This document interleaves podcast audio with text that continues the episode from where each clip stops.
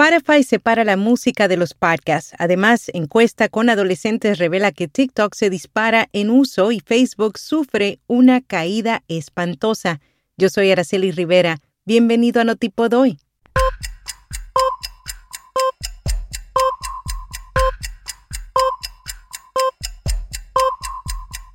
Notipod hoy un resumen diario de las tendencias del podcasting. Hindenburg te invita al webinar Introducción a la edición de podcast este 9 de agosto. El evento de una hora está diseñado para equiparte con el conocimiento técnico básico de cómo grabar, editar y publicar un segmento de audio en los formatos narrativos más populares de la actualidad. Para inscribirte y participar completamente gratis, sigue el enlace en las notas. Spotify separa la música de los podcasts. La plataforma está oyendo a los usuarios la mezcla de contenidos de música, podcasts, libros y audio en vivo en una sola app. No les gustó a muchos porque complicaba la búsqueda. No se parecía a la típica aplicación de podcast.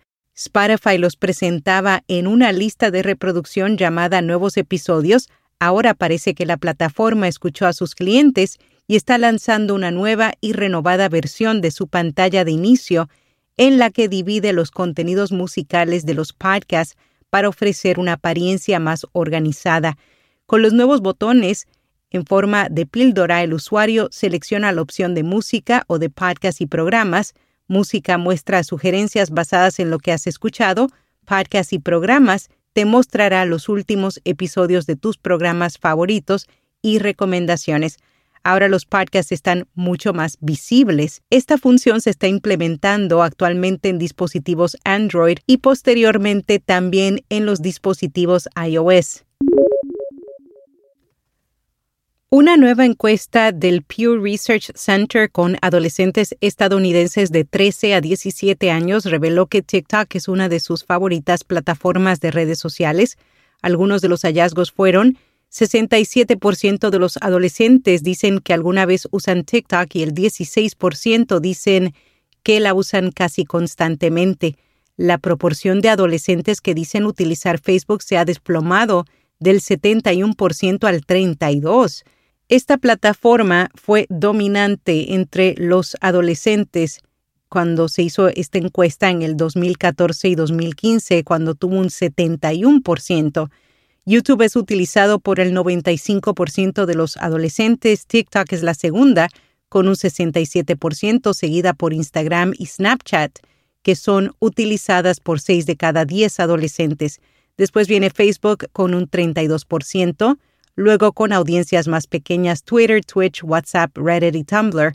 Puedes ver el estudio completo en la newsletter de hoy. Si no te has suscrito, hazlo visitando vía podcast.fm.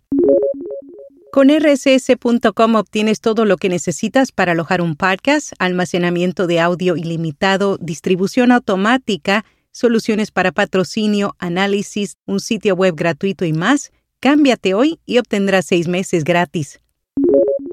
El editor Chad Brooks escribió para el blog business.com que los podcasts ofrecen una oportunidad de marketing única para las empresas, principalmente porque el 67% de los oyentes de podcast disfrutan de los anuncios. En total, según datos de Edison Research y Triton Digital, los podcasts tienen 62 millones de oyentes cada semana. La publicidad en podcast produce clientes potenciales con una tasa de conversión siete veces superior a la del tráfico regular del sitio web. En lo que estamos leyendo sobre podcasting y estrategia digital, la periodista Raquel Pico reveló para Puro Marketing que la creación de contenidos producidos y conducidos por mujeres en España está en aumento. Según la Universidad de Oberta de Cataluña, la mitad de las audiencias de podcast en España son mujeres. iVox encontró que en 2021 el 40% de los podcasts creados fueron por mujeres, aunque el 60% restante siguen siendo por hombres.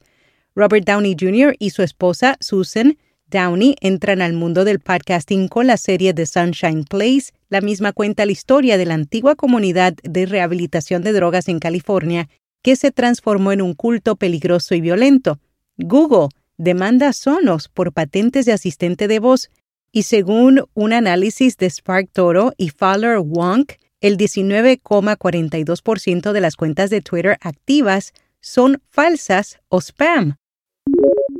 En podcast recomendado, Mamá, voy a hacer cine.